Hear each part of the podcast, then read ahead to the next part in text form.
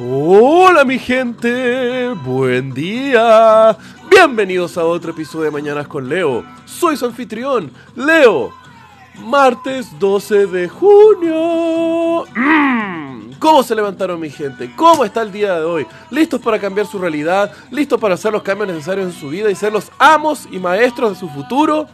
Loco, a veces las promesas que nos hacen la realidad es falsa y nosotros tenemos que sobrellevarnos a la situación y seguir adelante. Y hablando de promesas falsas, les voy a contar una triste, triste historia que sufrieron miles de esclavos liberados en Estados Unidos después de la guerra civil.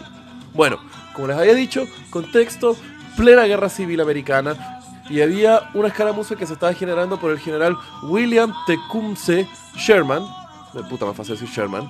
El tema es de que era uno de los generales más prolíferos y exitosos de la campaña contra los confederados del sur. Y el tema fue que pasando por, grandes ciudades del sur hasta llegar a Atlanta y seguir bajando, liberó a muchos pueblos distintos. Y el tema es de que cada uno de esos pueblos y plantaciones donde iba liberando a los esclavos, muchos de ellos se iban sumando casi así por centenas al ejército de Sherman, porque había en este ejército liberador. Eh, batallando contra los terratenientes blancos y después liberando a los esclavos negros. Dijeron, loco, yo quiero apoyar a este man. Y se sumaron al ejército.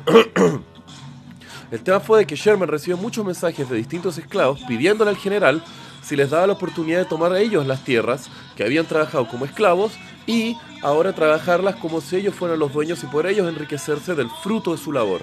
El tema fue que Sherman accedió a esa propuesta y generó tanto ruido de que se creó hasta una comisión específica en el Senado para los hombres liberados, que era el término que se utilizaba para los esclavos que estaban recién libres postguerra.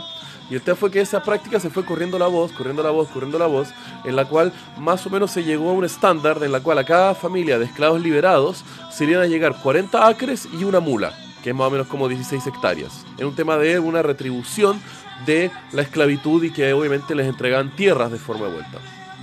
¿Cuál fue el gran problema de todo eso?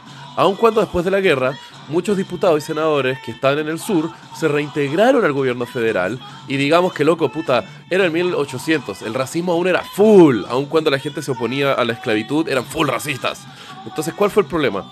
Muchos grupos antinegros después se metieron al Senado y lograron revocar las declaraciones del general Sherman y al mismo tiempo los estudios hechos por la Comisión de Hombres Libres, tuviendo que revertir todas las decisiones tomadas durante guerra y en los primeros meses posguerra de, de entregarle retribución a los esclavos negros. Y esto llevó a que después el gobierno federal mandó al ejército para eh, expropiarle los terrenos a los negros liberados. Entonces era súper loco porque había eh, soldados que contaban que loco, pocos años antes habían luchado y eh, liberado a los esclavos, entregándole los terrenos, y ahora por órdenes del gobierno federal estaban expropiándole terreno a los esclavos.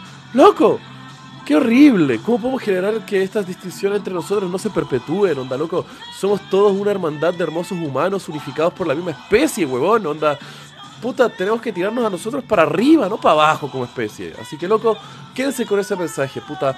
Ámense, mierda. Ámense mucho. Que tengan un muy buen día. Los quiero, mi gente. Besos.